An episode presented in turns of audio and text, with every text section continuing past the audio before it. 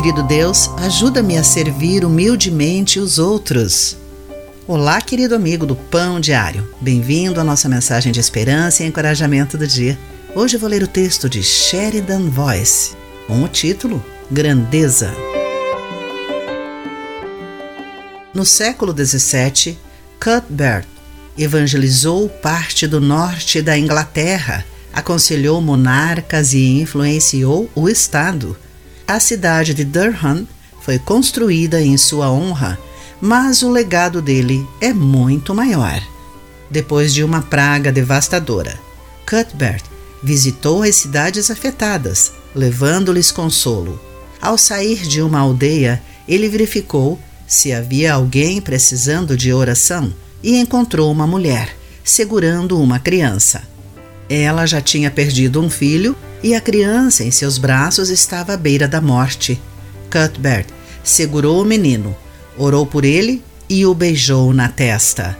Ele disse à mãe: Não tenha medo, ninguém mais em sua casa morrerá. Conta-se que o menino sobreviveu. Certa vez, Jesus segurou uma criança em seus braços para ensinar sobre a grandeza, dizendo: Quem recebe uma criança pequena como esta, em meu nome recebe a mim. Marcos, capítulo 9, versículo 37. Receber alguém na cultura judaica significa o servir como um anfitrião que recebe um convidado uma vez que as crianças serviam os adultos e não eram servidas, a ideia deve ter sido chocante. Qual o ensino de Jesus? A verdadeira grandeza reside em servir o menor e mais humilde.